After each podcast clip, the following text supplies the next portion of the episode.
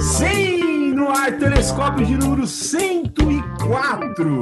Eu sou Hernani e dou meu graça e paz a Andréia Santos. Tudo bem, Dé? Olá! Olá, pessoal! Um prazer estar aqui gravando novamente mais um episódio com vocês. É sempre um prazer. Muito bem. E dou meu Shalom Adonai a Rodrigo Quintan. Ô, oh, rapaz, paz e bem para você aí também, muito bom. Um olá para todos vocês aí. Shalom Adonai. Eu tenho, depois dessa tem que pedir o árabe do Joab, senão menos que isso é, não vai. O Joab eu vou dar meu salam aleikum, Joab. Ah, agora sim. Responde, Jô, responde. Aleikum salam, Habib. Ah, glória a Deus, aleluia. Infelizmente o podcast é só áudio para as pessoas não estão vendo essa sua barba cada vez mais volumosa e bonita, Mas, sedosa. bagunçada. É. Seja bem-vindo de volta. Hoje o Joab, como membro aqui da, da bancada, membro honorário do Telescópio, Ó, tá aqui para conversar com a gente. Seja bem-vindo. Profetiza e Obrigado. recebe, irmão. ó, recebe esse, essa cadeia que você tá É. E também recebendo. eu- eu- Qual que falta os, as saudações? Ixi, agora É, no Namastê, Nossa, é pra abrir. Priscila. combina, combina, combina, combina. É, estamos recebendo Priscila Diakov para conversar conosco sobre comunicação não violenta. Seja bem-vinda, Priscila. Obrigado por aceitar nosso convite e se apresente para o pessoal aí que não te conhece. Ah, que legal. Obrigada. Namastê. É, sim, eu estou aqui super feliz de estar conversando com vocês e vou bater bola com o meu parceiro Joab sobre esse tema, né, Jo, que está tão Sim. atravessando assim a Poxa. gente, nosso coração. Então, obrigada, gente. Obrigada aí pelo espaço, né? Vamos, vamos nós, vamos nessa. Maravilha. O Brasil e o mundo vêm vivendo uma era de extrema polarização e intolerância. Situações que imaginávamos jamais acontecer novamente têm sido cada vez mais comuns. Por vezes, o que consideramos gentil, nobre, honrado tem sido taxado como ser otário. Termos como você sabe com quem está falando, ou eu tenho berço, ou eu sou amigo do primo, da vizinha, da namorada, do cunhado, do fulano de tal, são argumentos utilizados em discussões em que quem grita mais alto parece ser o mais correto. Qual a saída para tal situação? Como expor sua opinião sem se impor? Como não nos tornamos maus na tentativa de combater o mal? Para responder todas essas questões e todas as outras que vão surgir, a gente trouxe a Priscila, que é especialista em comunicação não violenta, um Belo assunto texto, que por todos esses motivos, obrigado, belo texto. Boa. Rabi. É, a gente tem refletido, né, e julgamos ser um tema tão urgente. A Priscila pode começar falando pra gente o porquê que a comunicação não violenta é uma alternativa para todas essas situações que a gente tem experimentado aí como sociedade e até falar pra, pra gente como é que ela embrenhou aí nesse, Uhum. nesse, nessa especialização tão importante. Legal. Ai, ótima pergunta. É, então, eu conheci a CNV, né? Vamos falar CNV, porque é um nome bem grande, na, num contexto de formação de mediação de conflitos, porque eu sou eu sou formada em direito, né? Eu trabalhava com essas questões do direito, com academia, universidade, e aí é, enfim, dentro de mim sempre um inconformismo, uma inquietação com esse caminho da disputa, do litígio, especialmente nas relações interpessoais, como um caminho muito destrutivo mesmo, né, de, de resolução dos conflitos. Foi quando então a mediação veio, há uns 15 anos atrás, assim, o Brasil foi se abrindo a isso, coisa que lá fora já há muito tempo acontece.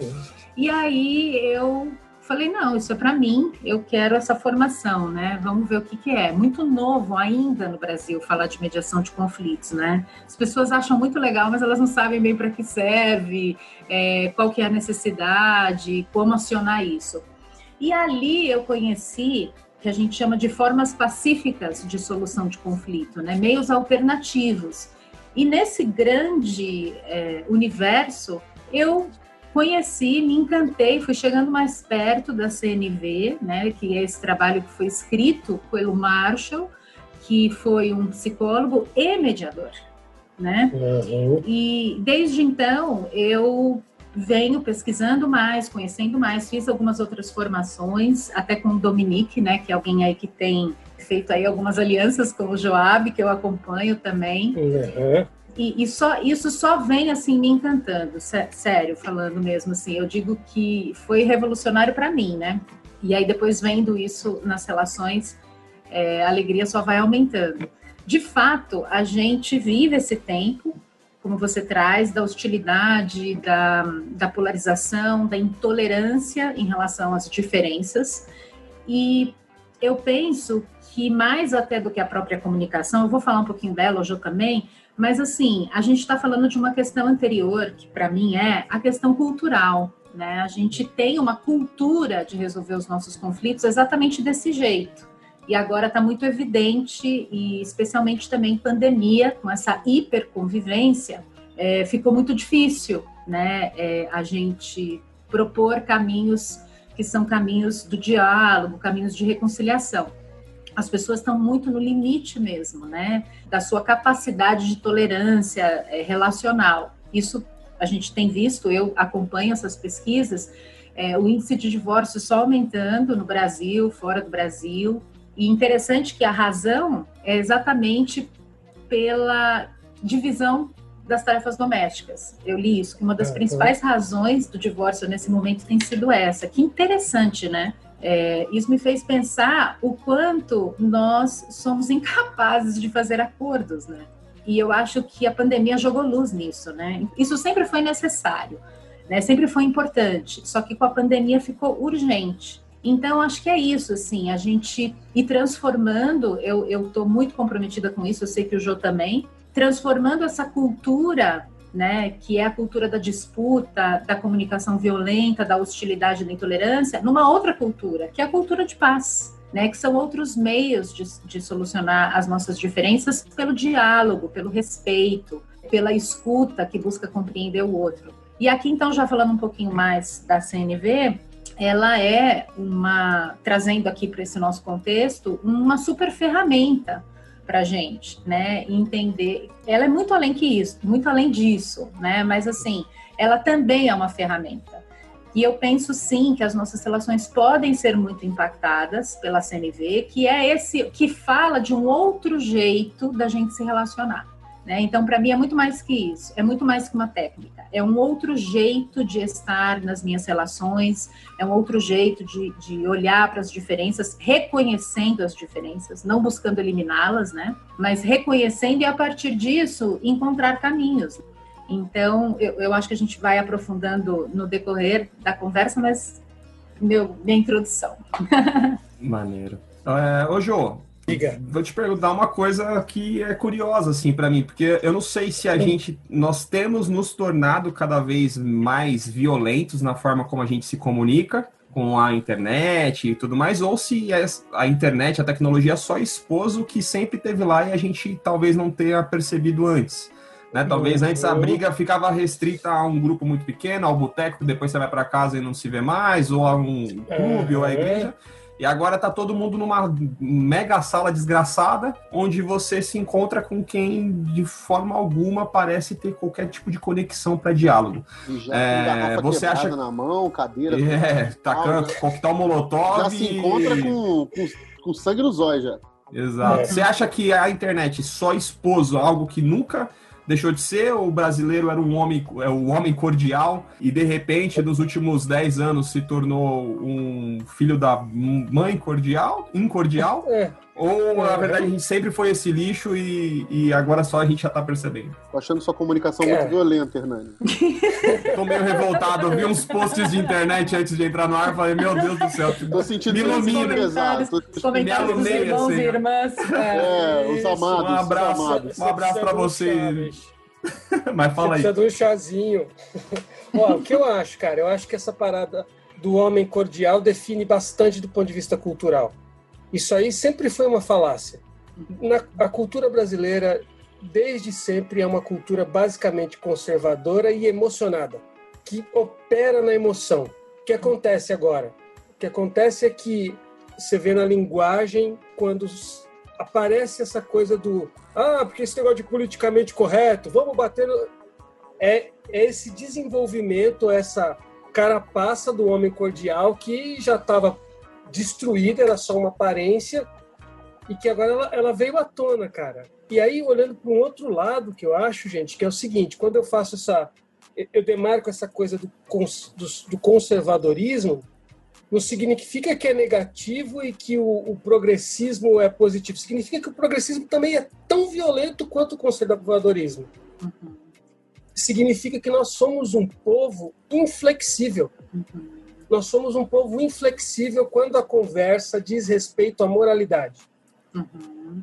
Entende isso? Então, assim, é, eu acho de verdade que tudo isso aí já estava mas ela foi, foi, foi borbulhando, foi borbulhando, abriu-se uma, uma clareira e tudo isso veio à tona. Agora, eu acho de verdade, eu concordo demais com a Pri, que pandemia, isolamento social, incapacidade de lidar com as próprias emoções, vê, meu, como assim divórcio por causa das tarefas que, meu, não, não dividi ainda, gente? Uhum. Uau, Entende? Aí vum, explodiu.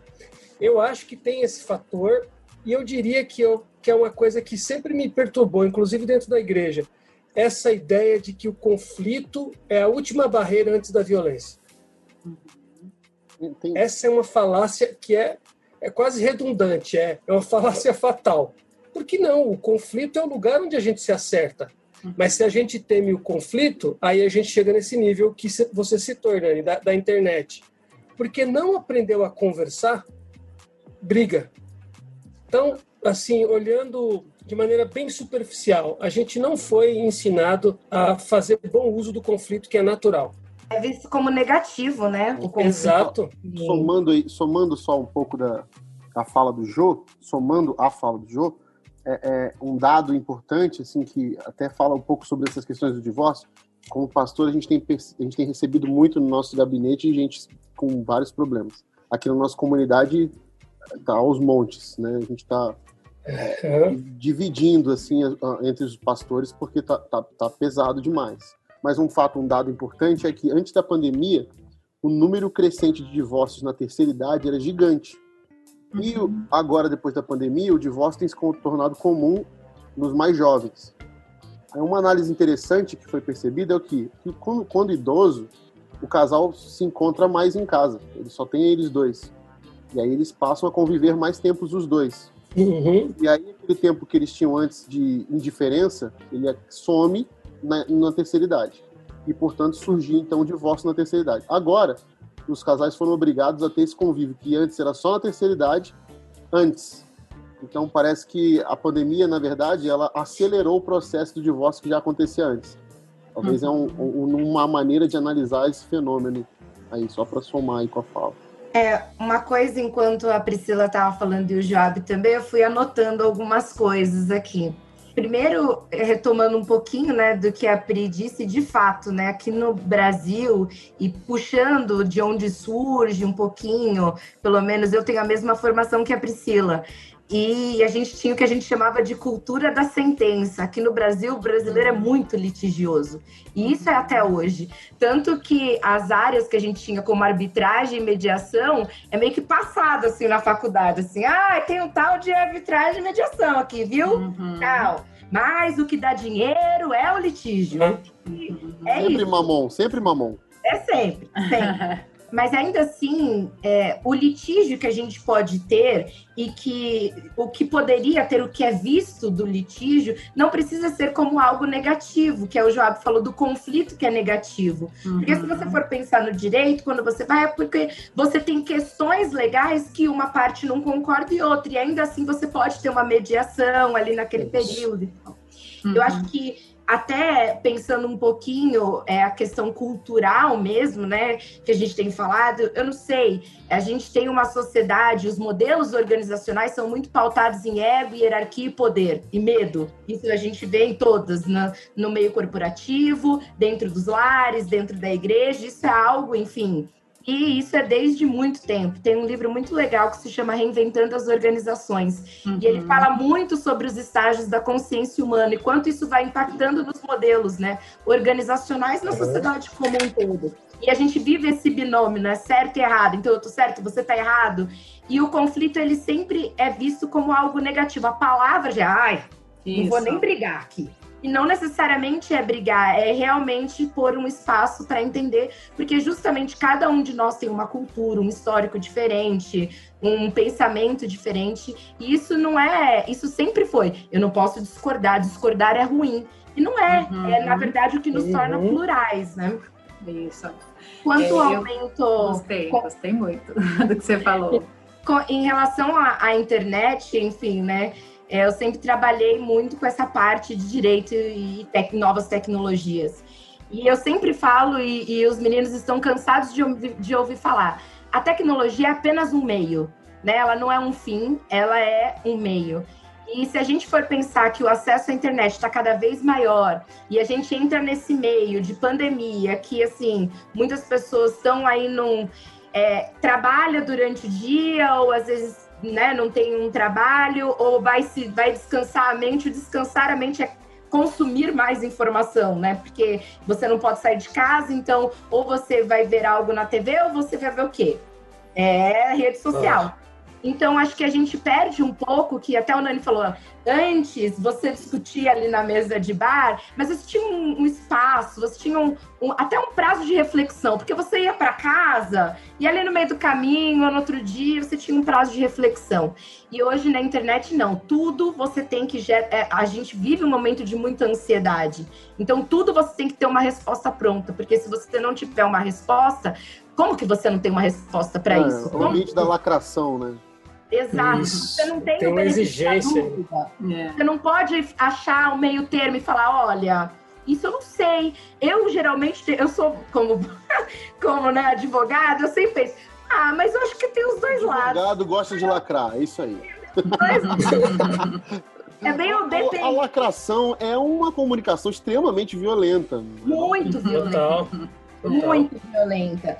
E aí, assim, a gente tá muito, como eu disse, nesse espaço aí das emoções à flor da pele, em que a gente se viu todo mundo dentro de casa, tendo lidar com questões que não eram tratadas. A questão, assim, do que te agoniza, o que te deixa ansioso, o que te deixa nervoso, o que que... Isso não era visto. Quem trabalhava das 9 horas da manhã até meia-noite, não isso não era visto. A gente teve que olhar para si, olhar para o outro, ver tudo que estava errado, o que está errado quem mora sozinho olha para si cada vez mais, onde não tinha medo. Quem mora junto tem que olhar tudo de todo mundo, porque a gente passava mais tempo afastado. Então, acho que isso é, acaba que a gente vai agora tem que lidar cada vez mais, né? Então, eu vejo até por mim, assim, depois pensando, e, e o Rodrigo passou até pra gente o site da PRI, fiquei lendo ali algumas coisas, falei, nossa, eu me vi em várias questões, né? Principalmente a parte de eu quero responder, e a gente tem que se segurar para não fazer isso. Então, é um exercício, a gente tá tendo, assim, um grande exercício. André, que ela faz o dever de casa, né? Pois é, nosso exemplo, uau! Sempre.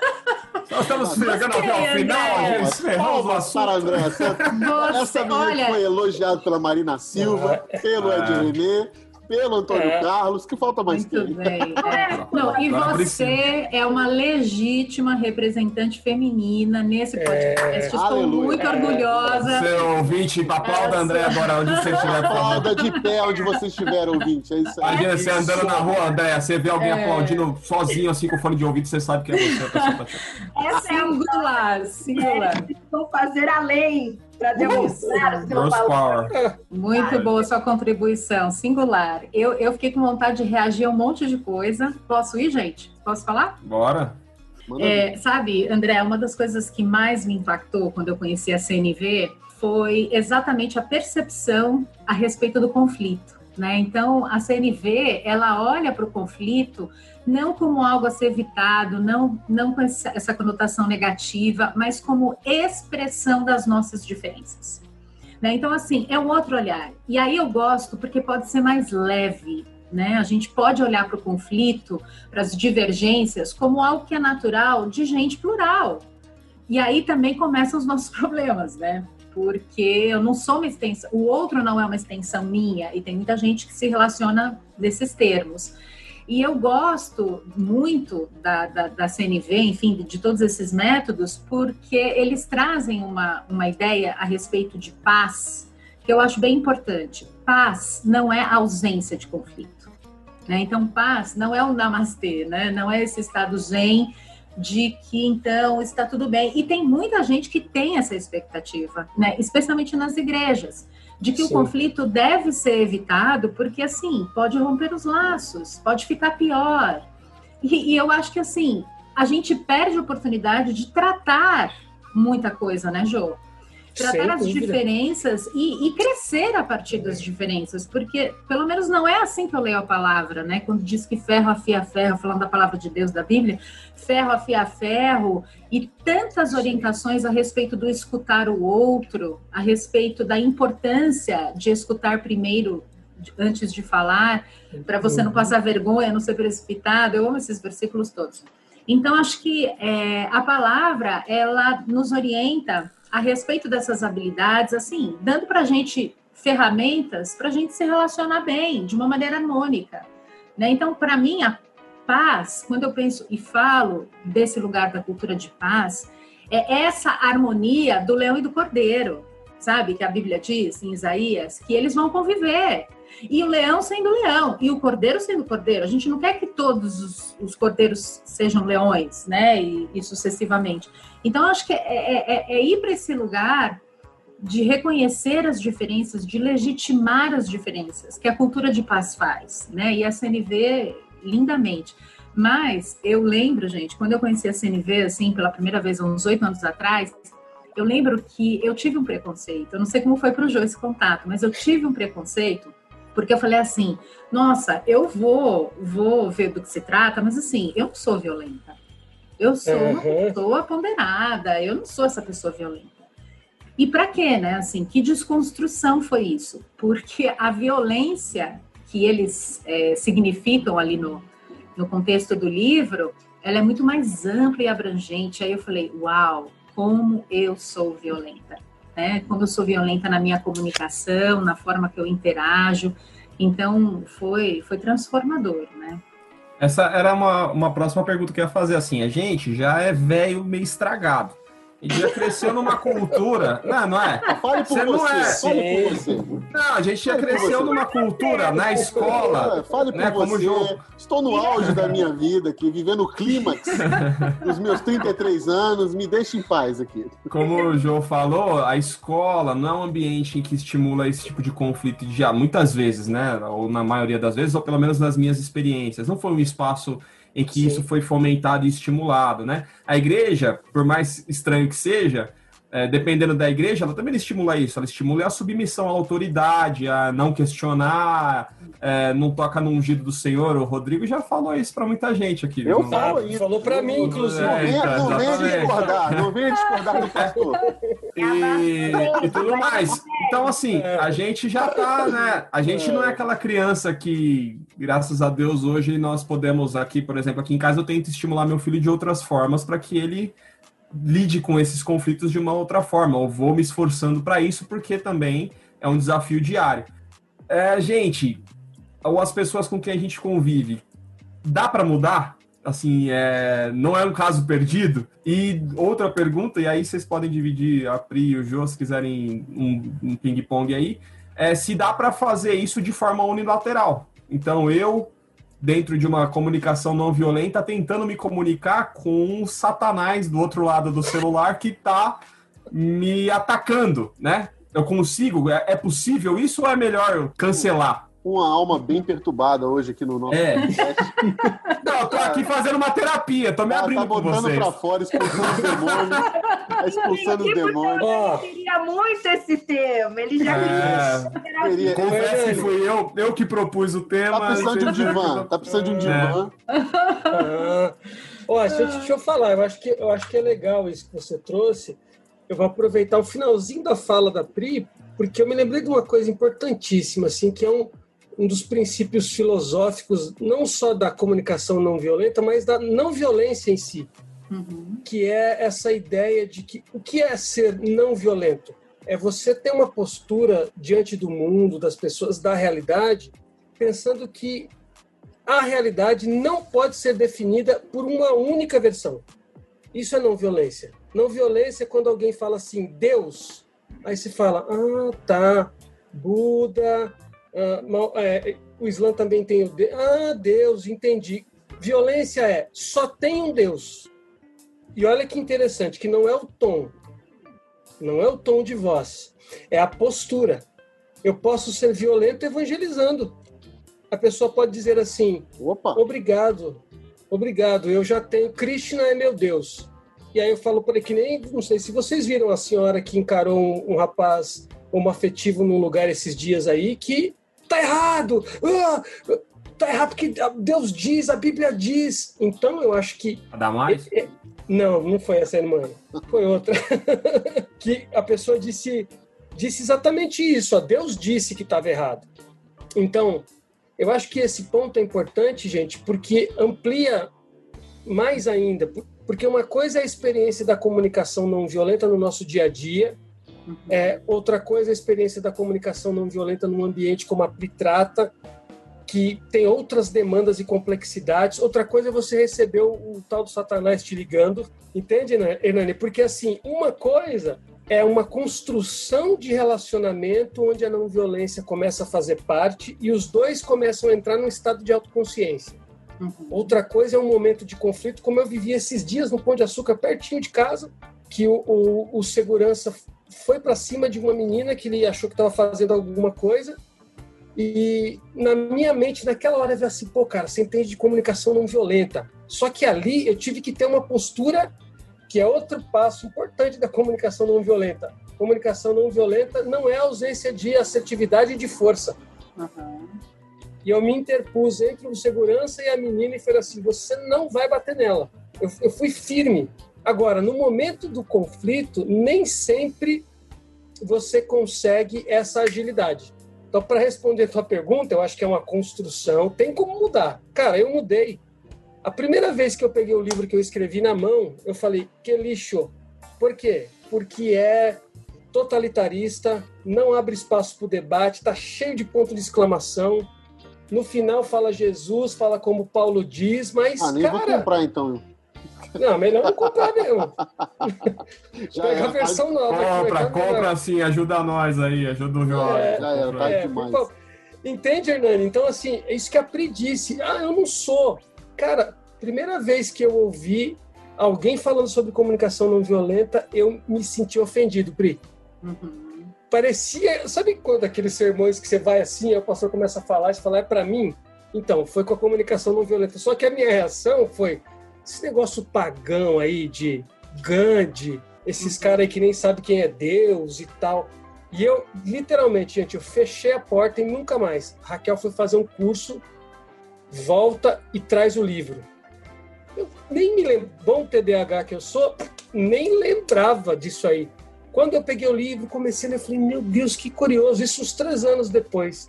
Nossa, que curioso, fui aprofundando, fui pesquisar, achei Dominique, achei não sei o quê. Falei, cara, por que, que eu não vi isso antes? A Raquel esperta. Ei, você já tinha visto, é que você é muito preconceituoso. Qual era a palavra? Muito inflexível. Então eu acho que tem um ponto que é muito importante. Sempre há, Hernani, possibilidade de mudança. Mas é um processo bastante doloroso, cara. É muito ruim ouvir de alguém que você não abre espaço para dúvida, que você tem certezas absolutas o tempo todo. Meu, que teólogo que não tem? né? Então, acho que tem esse ponto. Reforço. Personalidade não... forte, né? Isso. É, é o signo também. Fala, não, eu sou de escorpião. É. Outro dia eu tava, outro dia eu tava conversando, vou abrir a parênteses aqui, conversando com a, uma colega uma colega de trabalho, eu nem sei se foi o escorpião, só tô falando o signo certo, o Sagitário, sei lá. Mas daí ela falou: ah, fulano é de, é de Sagitário. Aí eu falei, é bom quando o signo é um alvará pro outro ser grosso, escroto, e poder falar o que ele quiser. Ah, é que eu sou, é. é Mas e, e aí? E quando, e quando o signo é, é, equilibrado e você não é, tipo Libra? É. Dava, dava um podcast inteiro sobre. Aí são sobre as incongruências, né? Vou chamar uma astróloga, astróloga aqui. Vou chamar. Mas, ô Pri, fala aí, é possível uma comunicação não violenta ou uma cultura de paz de maneira unilateral partindo da gente, indo de encontro a pessoas ou uma sociedade que vem em massa violentamente respondendo? Uhum. É interessante, essa é uma das perguntas que eu mais é, recebo. Se é possível eu responder à violência, de que forma, né? Sendo violento ou não violento? Então, assim, é, o que eu queria falar antes, até resgatando uma pergunta sua, eu realmente acredito que nós não fomos ensinados, porque a gente está falando de algo que é cultural, né? Nós não fomos educados para essa convivência. E eu acredito que nós podemos aprender essas certas habilidades que vão aí nos capacitar, né? Para estar nas relações desse jeito. Mas lembrando, como o João mesmo falou, que tem uma tomada de consciência, que tem um processo de muita desconstrução. E eu, imagina, eu venho do direito, eu também sou alguém que, que precisei olhar para esses dogmas, todas essas crenças e poder fazer essa transição é muita dor, né? Como o João falou. Sim. Mas para mim é um caminho que é sem volta, né? E então eu acho que vai muito disso também, né? Do quanto você está disposto e disponível para esse novo, né? Porque como eu disse, revolucionou primeiramente a mim, para que então depois isso transbordasse nas minhas relações e que isso virasse também o meu fazer profissional, né? Então eu realmente acredito que certas habilidades podem ser aprendidas, como uma escuta ativa, como uma fala mais assertiva, né? Eu, eu acredito que todos nós podemos aprender. Então é tempo para todos nós, né? Mas sabendo de que isso tem aí, como posso falar, que tem assim uma implicação, né? Sim. Nesse processo. E sobre o que você falou a respeito de ser unilateral, então, eu, eu, eu recebo essa pergunta assim: é, como é que eu converso com alguém que é violento? Como é que eu converso com alguém que não escuta? Como é que eu converso com meu marido que não fala comigo? E assim sucessivamente. Então, é, eu, eu, eu hoje, assim, eu, eu, posso dizer que eu não pensava assim há um tempo, mas eu também venho elaborando tudo isso, todo esse tempo nosso de, de pandemia, de antes de pandemia, eu penso o seguinte: a minha resposta hoje é depende de quem é o meu interlocutor. Né? Então, por exemplo, nas redes sociais, eu muito provavelmente escolho uma outra estratégia. Né? Eu não respondo, porque a sensação que eu tenho, a percepção minha, é que ali ninguém quer dialogar. Né? As pessoas querem simplesmente é, cuspir os seus posicionamentos. Agora, se a gente está falando de relacionamentos de intimidade, de convivência, é, me parece que há sim um possível caminho aí a ser trilhado. Então, primeira coisa é você poder falar disso, desse desconforto, né, desse incômodo para o outro. Vamos imaginar que seja meu marido, que seja alguém da minha família, enfim. É, eu posso dizer para o outro, olha, é, eu não me sinto escutada na nossa relação né? Isso para mim é importante porque gera conexão, uhum. né? Eu posso, você pode sinalizar isso para o outro. Olha, é, eu não me sinto acolhido, né? Nas nossas conversas porque percebo que as suas respostas são sempre são são respostas mais com, com julgamento, com crítica. Enfim, eu acho que a gente pode fazer isso, mas é o que eu estou dizendo, depende de quem é o meu interlocutor, depende do contexto. Nesse momento de pandemia, eu raramente tenho feito isso pelo celular. Eu acho que as telas são muito sabotadoras dessa boa comunicação. Então, eu mudei também um pouco assim a maneira como eu interajo no, no, nos grupos de WhatsApp, dos mal entendidos possíveis que eu vi, que acompanhei, enfim. É, mas é, é aquilo, né? Diálogo é uma atividade essencialmente humana, né, gente? Então, presencial é insuperável, né?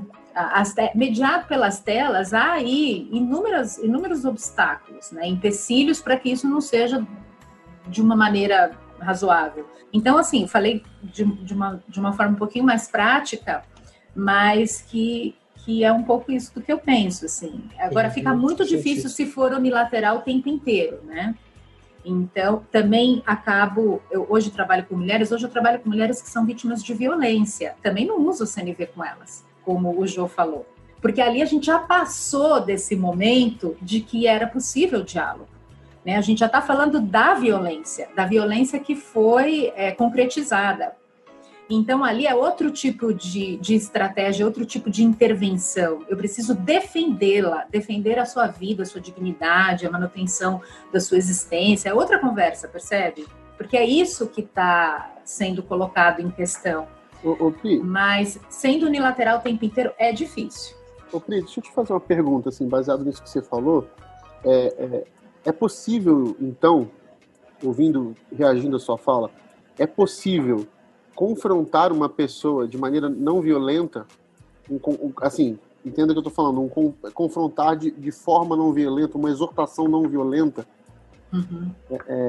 diante de alguma situação, por exemplo, complicada, não, a- não já na- os- as vias de fato, como o Jô usou de exemplo, mas é, é, de maneira assertiva, mas porém não violenta. Eu, eu queria entender assim, existe um caminho aí, tipo, de exortação, que é, vou usar uma palavra bem eclesiástica aqui, Bem gospel. bem gospel. Você gosta. Existe a exortação, bem gospel. A exortação, gospel. é, é, É, existe essa exortação não violenta, esse caminho de exortação não violenta, porque ouvindo vocês falarem, o que eu tenho na minha cabeça é que talvez todas as exortações que eu tenha feito sejam bem violentas até aqui. Que eu acho que é um desafio para a gente, é, diante de algumas situações bem complicadas, a gente segurar os ânimos e entender qual é esse caminho aí que é proposto na CNV. Olha, eu vou responder como mediadora, tá? Aí depois eu deixo essa bola com o Jô aí como teólogo para ele fazer algum tipo de arranjo. Até, É. Pri, deixa eu só complementar aqui. Até pensando, por exemplo, que é, nas, nas falas de Jesus, por exemplo, no, no Evangelho, Hum. é, você, você vê assim, você- tem um momento icônico na- na- no- nas falas de Jesus, ou nos momentos de Jesus, que você vê um- alguém irado, que é o, quando ele vai diante do- dos religiosos, dessa classe maravilhosa que atravessa os milênios e chega até nós, e derruba as mesas e tudo mais, né? E, e- e- puxa o chicote e vai assim de fato. Ali eu acho que ele jogou fora a CNV. Mas antes disso, você vê que ele tem uma comunicação. Ele, ele estabelece um tipo de comunicação diferente até. Aliás, uma comunicação até que tem a ver com a tradição judaica a qual ele pertencia, que é a da reflexão profunda. Você, você responde quanto a pergunta e tudo mais. Então, tentando fazer um paralelo aí só, tá bom? Desculpa aí interromper. Uhum. É, eu gosto muito assim de pensar nesse modelo que, que é Jesus, me inspira demais. Jesus como um bom escutador, né? Ele era alguém que estava entre as pessoas e as escutava sem querer impor nada, né? Uhum.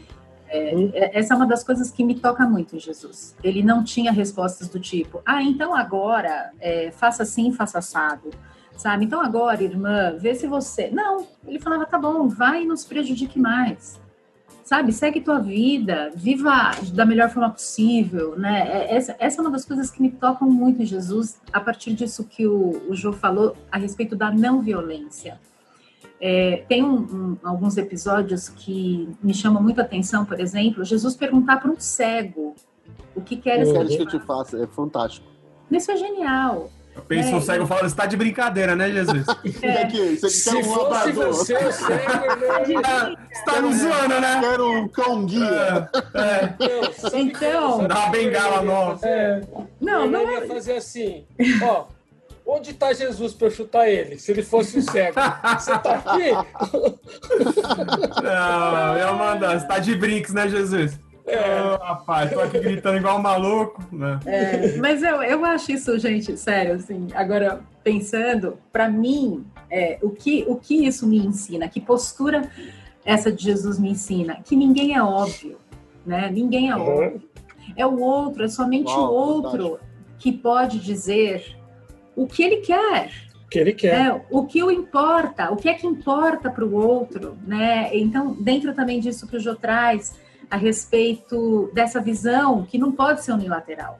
Então, irmão, provavelmente você foi sim é, muito violento nas suas exortações, como todos nós aqui, né? E essa nossa tradição de comunidade, infelizmente, ela é extremamente violenta nas relações, né? No trato disso. Como eu talvez pensando de maneira prática aqui, eu vamos refletir juntos, tá?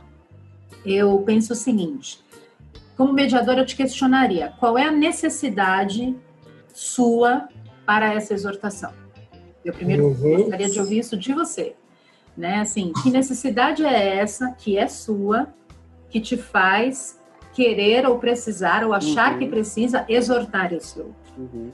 Né? Eu começaria desse lugar, porque a, a, CNV ela propõe esse caminho inverso, né, Jô? Isso é incrível. Total. Assim, antes de você ir lá, e, e a Bíblia também fala, né? Antes de querer tirar o que está no olho do seu irmão, uhum. olha aí para o uhum. seu, né? Então, assim, antes de eu pensar em exortar o meu irmão, que necessidade é minha essa? Então, eu tenho que olhar para mim né, precisa ter essa tomada de consciência, essa autopercepção. Não, então essa necessidade, sim, então é isso que me move. Então, a partir desse lugar da minha necessidade, eu posso me colocar, que vai ser de uma forma é, que não é, que não, não vai ser escutada como um julgamento. Porque você vai Ixi. se implicar nessa tua fala, você vai é. falar em primeira pessoa, você não vai dizer assim, olha, irmão, vê se sim ainda aí, porque onde já se viu a irmã aí só na balada, você vai falar assim, olha, eu estou incomodado, ou eu estou preocupado, porque tenho essa necessidade de saber ou de, enfim. Me perdoa, André. Ai, meu Deus Você do céu. percebeu esse feedback vai, aí, vai né? haver arrependimento. Oh, vou falar mais, André, vou falar mais. Vai haver arrependimento. Hoje é o André, gabinete, André. Elas estão se unindo, elas estão se unindo, Rodrigo. Essa, é, é, elas estão se unindo. Essa igreja que você frequenta aí, ninguém te exorta. então, ô Jô, a gente está falando de um grande. outro. Igreja grande, não me conhecem. Eita, Lele. Mas é uma outra liderança, né, Jô? Sim, sem dúvida. E sabe o que eu fiquei pensando enquanto a Pri falava, gente? Que tem um ponto assim muito essencial também quando você olha para a CNV é que ela tem um aspecto que é intrapessoal, que é isso que a, a Pri traz. Pô, você vai exortar qual é a sua necessidade, é intra. É tem o interpessoal, o inter é como isso que é intra se espalha ou como que o inter afeta o intra. E tem o sistêmico. Quando o Hernani traz a preocupação dele, eu acho que o Hernani está trazendo muito o nível sistêmico, isso. que é importantíssimo para a gente uhum. discutir que no nível sistêmico, bicho, não dá para conversar. Vou dar um exemplo assim, é, vou atirar no escuro. Não dá para conversar com o ministro. Eu ia falar da educação, mas não tem, né, gente? Já faz um tempão. Com qualquer é, ministro. Da, educação tem, não tem noção. Da educação, doidão lá do, da, ah, da é? Nossa, meu Deus, não dá para você. Era melhor não ter alguns, mas esse é. tem. O que eu estou querendo dizer é, não dá para você, não dá para você chegar nessa discussão sobre como está a educação do Brasil pensando é, no, em conversas só em nível intrapessoal e interpessoal, uma questão sistêmica muito maior. Agora, também estou com a Pri que a gente tem que responder essa pergunta. Essa relação que tem naturalmente conflito é uma relação que vale a pena? Se vale a pena, é possível a gente reaprender a se comunicar. Internet não são relações que valem a pena. Não, não dá para discutir, não dá para levar o conflito para o nível da, uh, do aprendizado. Acho que bicho, tem esse assim, lado também. Assim, cara, deixa eu te falar, vou ser bem sincero aqui com é. vocês. Estou fazendo mestrado em aconselhamento, mas assim, nenhuma matéria de aconselhamento traz esse NV como uma das, das, das cadeiras para ser conversado. E, cara, é isso uma é pena. essencial, é uma velho. Pena. É, uma pena. É, é essencial. Aconselhamento pastoral tem que passar por isso, cara. Tô ouvindo uhum, você, tipo assim, uhum. desesperado. Porque assim. Oh, tem outras tem, profissões tem, também que deveriam uma...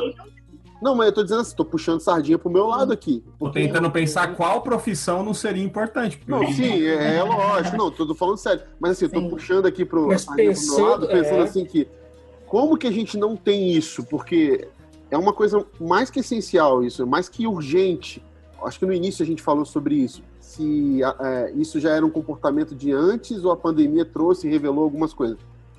Realmente, a pandemia revelou muitas coisas, mas eu também acho que o ambiente que nós estamos hoje chancela esse tipo de comportamento violento. Né? Sim. Então, Sim. Isso, é, isso é muito complicado. E, e dentro da. É, tirando agora o fator eclesiástico, gospel e terrivelmente evangélico que nós nos encontramos, em que há, há muito tempo, em que nós tivemos vítimas e vítimas desse jeito violento de se exortar, de se confrontar é, é, o pecado, uhum. e nós não, não soubemos ter tato com isso, né? E, e muitos, eu, eu, perdi muitos amigos, é, é, perdi nesse sentido assim de afastamento, traumas, por conta de comunicação violenta de, de líderes, entendeu? Que não souberam tratar da maneira que se deveria. Então, assim, eu acho que não é só imprescindível, como urgente e necessário isso uhum, que a CNB sim. entre como cadeira dentro desses aconselhamentos, dessas matérias teológicas para quem quer ser pastor, quem quer E eu estou falando isso agora, novamente, puxando sardinha para o meu lado, porque eu também concordo que isso caberia em qualquer tipo de carreira profissional e qualquer tipo de assistência ao outro, né, como é a proposta da CNV. Oh, só para encerrar meu raciocínio, Rodrigo, olha que, que curioso, né, cara? Porque a CNV basicamente quer dizer o seguinte: o Marshall vai dizer isso, ó, nós somos naturalmente habilitados para dar e receber com compaixão. Que em qualquer púlpito que você, se você falar isso, os caras vão falar, e o pecado? A nossa teologia já é uma teologia que parte do não. Então, primeiro ponto, aí eu beijo a mão do Gandhi, de todos os orientais, porque eles estão na frente. Como a Bíblia hebraica está na frente da gente. Então, o primeiro ponto é, de verdade, nós, nós gostamos de dar e receber com compaixão, o que quer que seja. A pergunta do Marshall sempre foi, na pesquisa dele, por que algumas pessoas permanecem naturalmente ligadas a esse, a esse lugar de dar e receber e outras pessoas optam por um caminho de coerção, de uso da força nas palavras ou física. E aí o Marshall descobre. Ele entende, não é que ele descobre, se desvela para ele que é crucial o papel da linguagem, Rodrigo. Hum. É, não é só o que fala. Não, quer dizer, não é só como fala, mas o que fala. Quando a Pri te pergunta assim, qual é a sua necessidade? Se eu soubesse isso quando eu era adolescente, meus pastores iam crescer demais, porque quando o cara viesse falar da menina que eu tinha ficado, eu ia falar, mas qual é a sua necessidade em me repreender por conta da menina que não deu certo o namoro? Olha aí. Porque porque, olha, o que, que o Marshall tá é pensando? É Porque ela é minha filha, rapaz! Porque eu sou o pastor da igreja, pô! Tô pegando a minha filha, seu você Escuta, gente, olha que sério isso. O que o Marshall tá dizendo é o seguinte: as nossas diferenças, as nossas estratégias para suprir as nossas necessidades nos separam. Uhum. Mas quando a gente descobre as nossas necessidades, é nas necessidades que a gente se aproxima. O que o Marshall diz é isso. Uma coisa que eu fiquei pensando enquanto o Joab estava falando, talvez ele e a Pripação falar um pouquinho mais, é o quanto também essa é, o quanto o impacto das nossas da nossa relação familiar, o meio em que a gente convive, e a gente vai repetindo esses padrões de violência. E aí é difícil, porque quando você falou assim, é, tem gente que vai preferir continuar nesse meio né, de coerção. Às vezes também, né? Eu acho que algumas pessoas é porque é intencional mesmo, né? Mas outras pessoas talvez elas nem percebam é, o quanto falta de consciência são violentas, né? Que é o nosso caso, assim. O quanto, por exemplo, se ela nasceu, conviveu em um ambiente de conflito, mas não no sentido positivo, negativo mesmo da palavra. Assim, o quanto isso também não a faz reproduzir esse mesmo comportamento. É, penso que é isso mesmo. Da mesma maneira que a gente não foi ensinado e pode aprender, essa pessoa só replica aquilo que ela foi ensinada, né? O contexto que ela viveu, as influências, me parece que é muito isso. Por isso que é importante essa mudança de cultura, a gente, por exemplo, ter conversas aqui e tantas outras conversas, para que isso vá aí de maneira pedagógica, né, nos atravessando, é, nos sensibilizando. Primeiro a gente sensibiliza para depois a gente começar a promover mudanças, né? Mas eu primeiro preciso entender do que se trata. E eu gosto muito, muito. Eu revi essa frase do Paulo Freire recentemente, que diz que para dialogar é preciso ter humildade. Esse é um dos nossos problemas também, porque todo mundo quer dialogar, mas ninguém está afim de pagar esse preço, né? De suspender, né? Assim, o que eu acho que eu controlo no outro, né? Porque eu só consigo escutar o outro como um legítimo outro se de fato eu renuncio esse controle que eu acho que eu tenho sobre o outro. Né? Se eu estou ali disponível, se eu estou ali, de certa forma, a gente fala muito sobre esse tipo de escuta, escuta ativa, escuta generosa, escuta compassiva, que essa escuta que não quer impor, é uma escuta que está interessada, ela está atenta, porque ela quer entender o outro.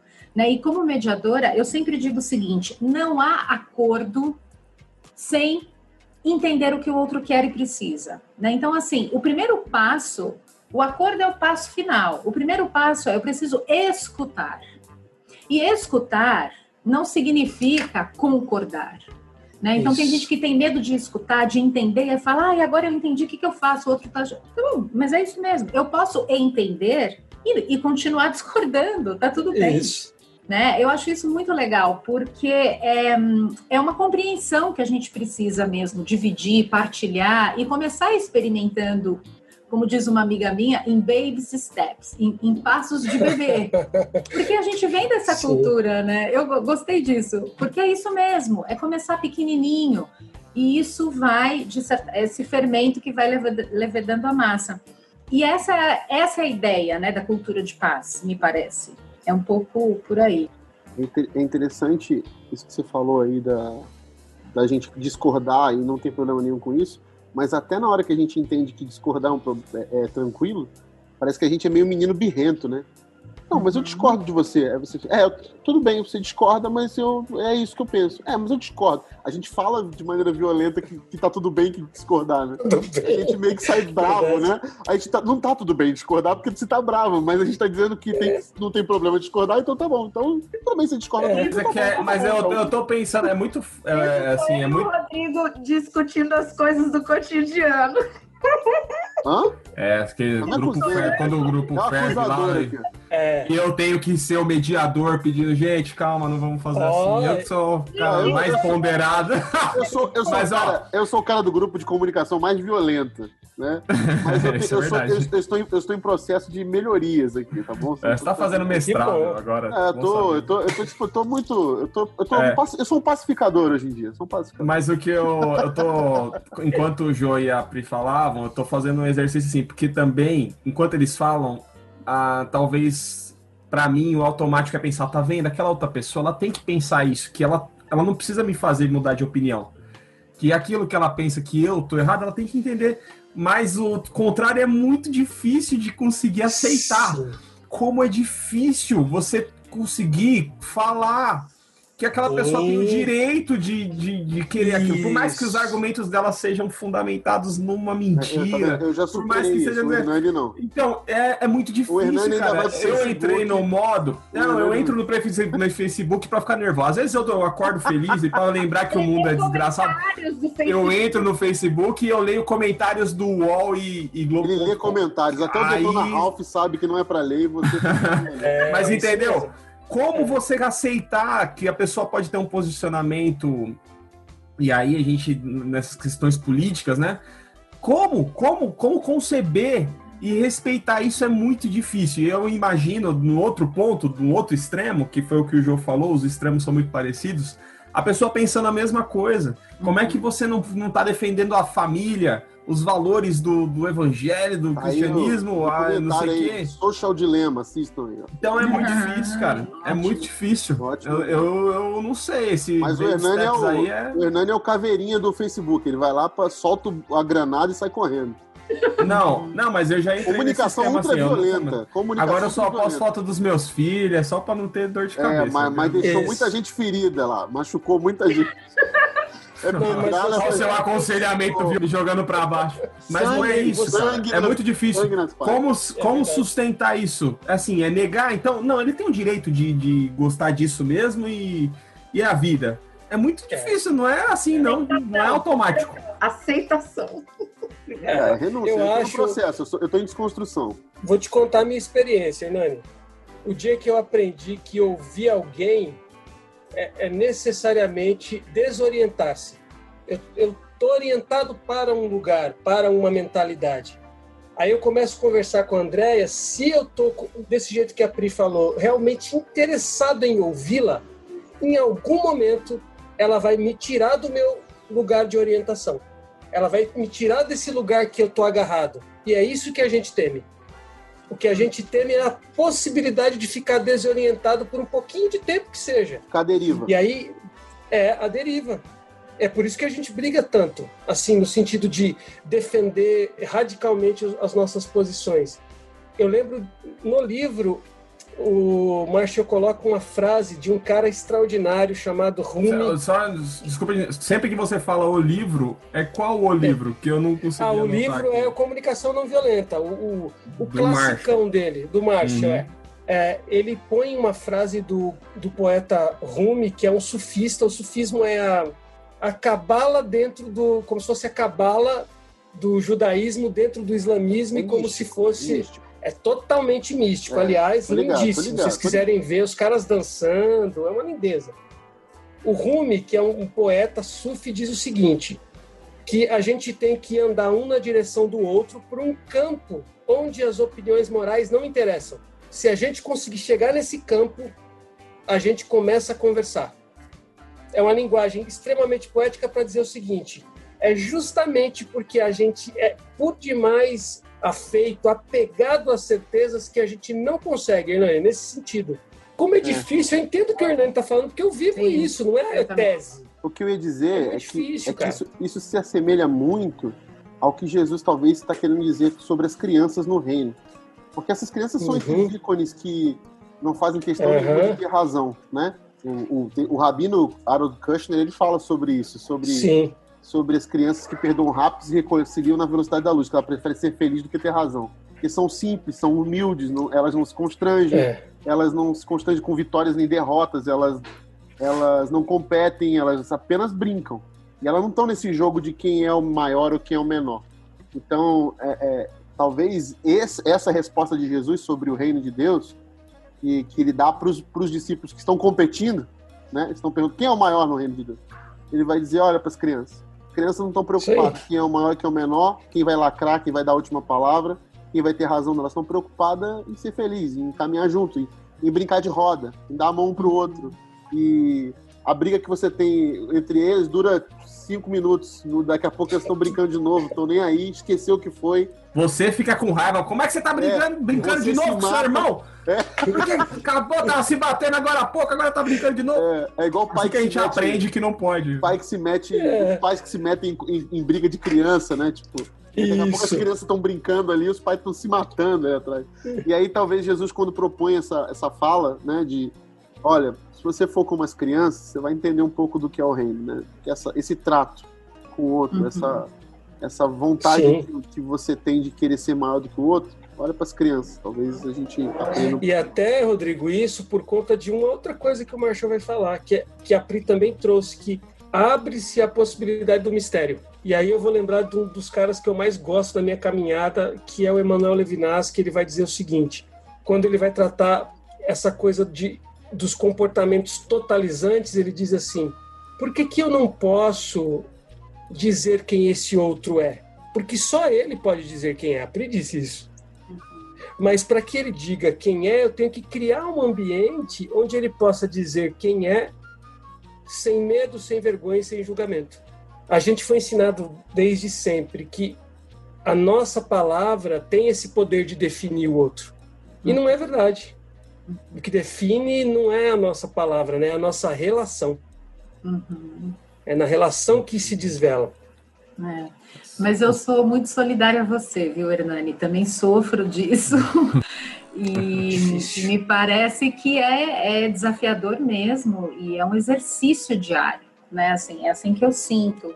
E os desafios vão mudando, os atores vão mudando, os assuntos vão mudando, mas assim, o, o desafio continua, né? A gente muda às vezes o assunto, o objeto. Agora, falando da minha experiência, nem é necessariamente da teoria nada eu hoje eu pondero muito a respeito e pondero para fazer escolhas.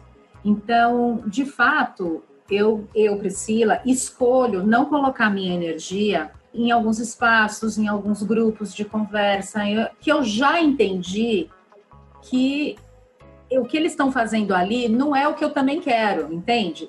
Porque se de repente eu vou com essa abertura de ouvir. Os outros eu já entendi que não. Então eu não insisto, não, não insisto mesmo. É, acho que eu, isso eu já, já, já não sofro. Agora, em alguns contextos que não tem como, que você precisa estar ali, é, não que seja fácil e não que eu consiga sempre, mas eu procuro pensar, bom, eu já sei que eu não concordo com isso. Agora, o que será que leva essa pessoa a pensar? Porque na mediação a gente diz uma coisa, que todo conflito tem uma história. Isso é um, um princípio, assim, todo conflito tem uma história. E aí eu, eu tento me conectar com a história, percebe?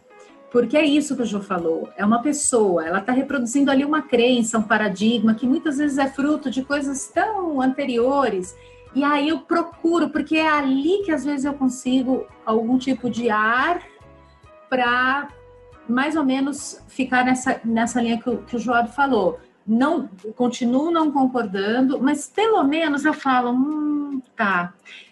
É isso que diálogo, na verdade, é quando a gente pode até continuar discordando, mas tem a sensação de que ficou mais próximo e não necessariamente mais longe.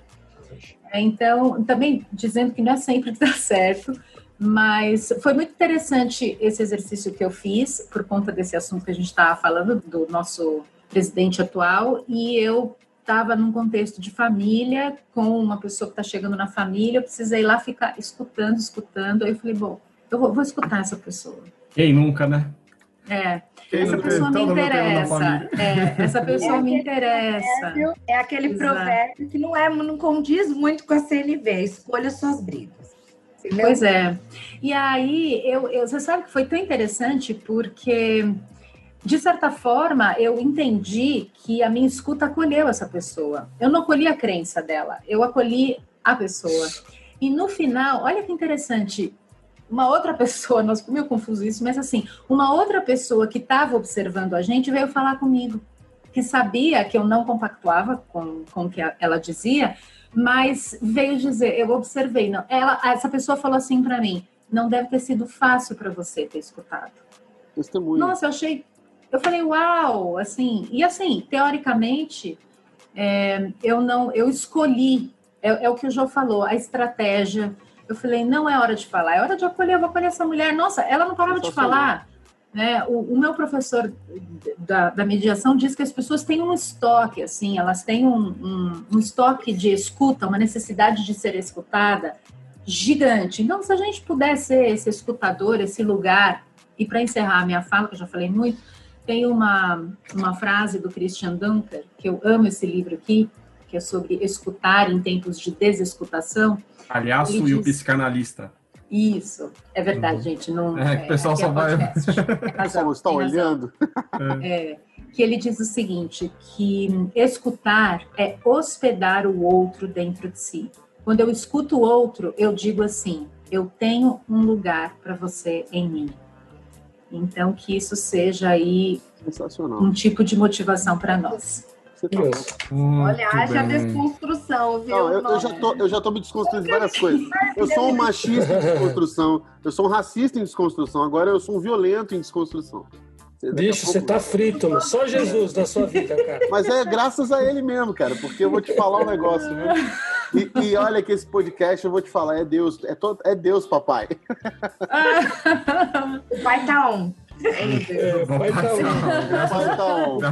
Muito bem, muito bem. Chegamos aí a mais um final de programa, agradecendo a Priscila pelas contribuições, pela fala, pela disposição. Dê suas palavras finais, seus contatos. O pessoal quiser conhecer mais seu trabalho, saber da, da sua iniciativa, da sua empresa, manda ver. Que legal.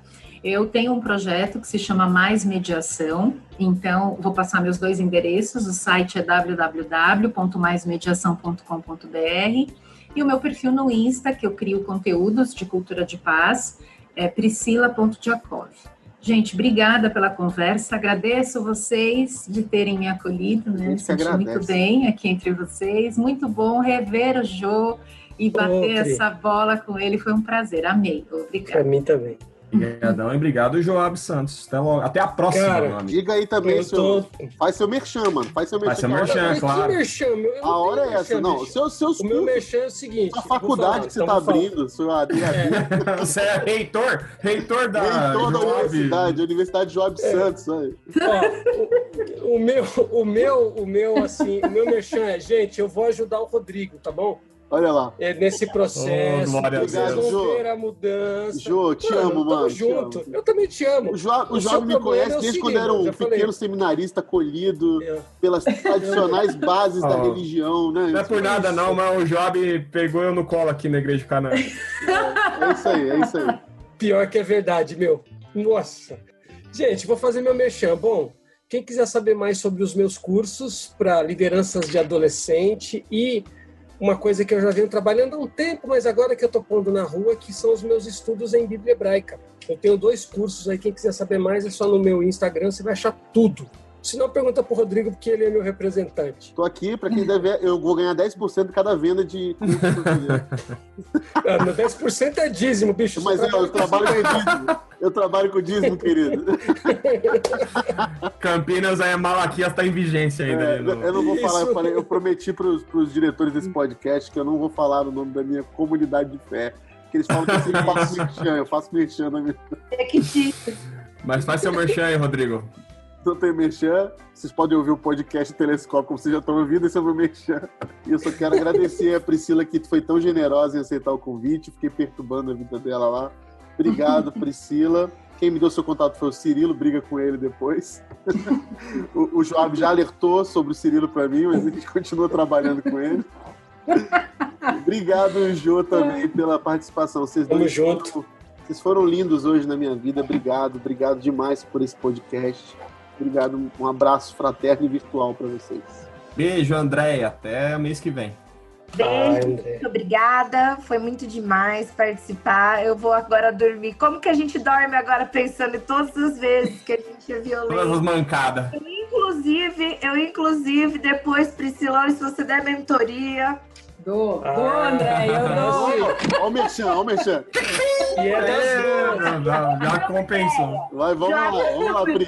talvez não seja a sua área, mas, por exemplo, eu sou head de inovação, então, assim, líderes de inovação, gestores de inovação também precisam de comunicação não violenta, A, porque a, a, a André é tão violenta que Opa! morar sozinha. Bora Me isolar. chama, me chama no WhatsApp, Andréia, me chama. pode chamar, porque de Isso. fato é um desafio. Eu, acho, eu já acho que eu já melhorei muito, mas ainda há muito que melhorar. Então, muito obrigada. Foi assim, realmente, acho que o divã foi para todos. Foi para Deixa todos. aqui no final, apesar de zoar tanto com o Rodrigo o podcast inteiro, amigo, me desculpe, alguma vez eu fui violenta. Não, esse podcast foi ó, violência sem, sem precedente. Não, ele foi sangue para todo lado. Somos corpo. Sim, bem ajustado. É só cantar essa música no final. Segura a pessoa do lado. É só cantar Tá essa bom, música. Bom, é isso. Queria deixar Isso. isso. Gente, não é fácil, né? Mas muito obrigada. Não, não é Fácil, fácil. andar com esses dois aí. Não, é- Gente, lidar com o Hernani, Rodrigo. O Lucas ainda é tranquilo, ele é um workaholic como eu, então. Não, o Lucas não não aparece, o Lucas não Lucas veio. não. Rodrigo e o Hernani, olha. Deserdou, Ah. Lucas. Ô, André, você é minha madrinha de casamento, você me respeita. Suas sobrinhas estão chorando pela, pela tia desalmada que sumiu. Cadê? Ai, eu tô com tantas saudades das minhas sobrinhas, mas enfim, de vocês Apareça. também.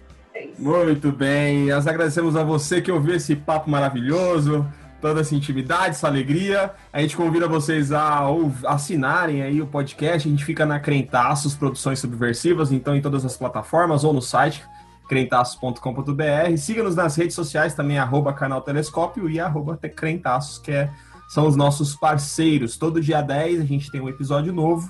Até o mês que vem, Telescópio, pés no chão, olhando para o alto. Tchau.